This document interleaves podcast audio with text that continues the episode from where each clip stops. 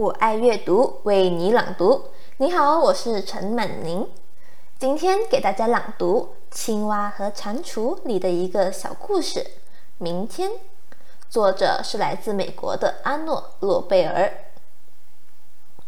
蟾蜍一觉醒来，长长的叹了口气，说：“唉，真是烦透了，整个屋子乱七八糟的，收拾也收拾不完。”青蛙从窗口探进头来说：“那你现在就起来收拾不好吗？”“明天吧，明天收拾。”蟾蜍拉起被子蒙住头说：“今天我要舒舒服服的过一天。”青蛙走进屋里说：“蟾蜍，你的长裤和外套掉在地上啦，等明天捡吧。”蟾蜍蒙在被子里说。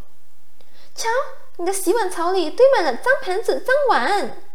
青蛙又说：“等明天我来洗。”蟾蜍说：“你的窗玻璃该擦一擦啦。”青蛙说：“你的花啊、草啊也该浇浇水啦。”明天，蟾蜍大声嚷嚷着：“我明天来将这些该做的事都做了。”蟾蜍的心情坏透了，他坐起来说：“唉，一想到明天有这么一大堆的事情要做，我的心里就烦。”青蛙说：“明天呢，可够你累的了。”不过，青蛙，蟾蜍说：“要是我现在就把长裤和外套捡起来，明天就不用捡了，是吗？”“是啊。”青蛙说。明天你当然就不用捡啦。于是蟾蜍把长裤和外套捡起来，放在衣橱里。青蛙，蟾蜍说：“要是我现在就把碗盘洗好，明天就不用洗了，是吗？”“是啊。”青蛙说：“明天你就不用洗啦。”于是蟾蜍动手洗碗、刷盘子，把它们擦干，整整齐齐的放进碗橱里。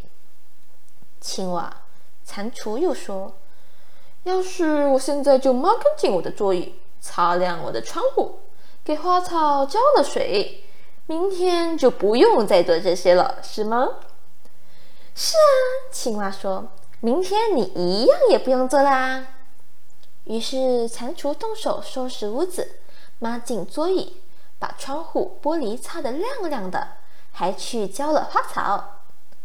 好了。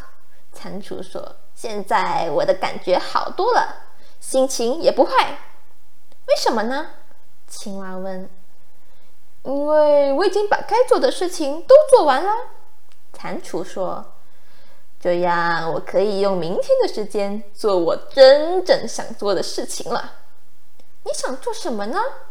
青蛙问。